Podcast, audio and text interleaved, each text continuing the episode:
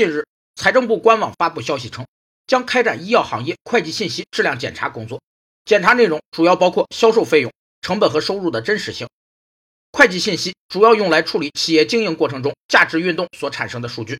其质量要求是对企业财报中提供的会计信息质量的基本要求，具有七个特征：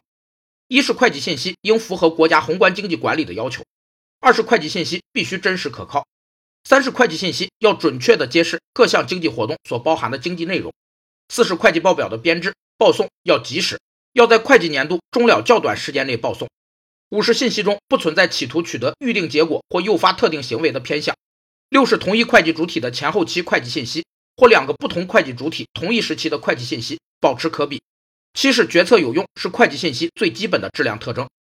财政部表示，此次会计信息质量专项检查的重点是核查销售费用，要对医药企业销售环节开展穿透式监管，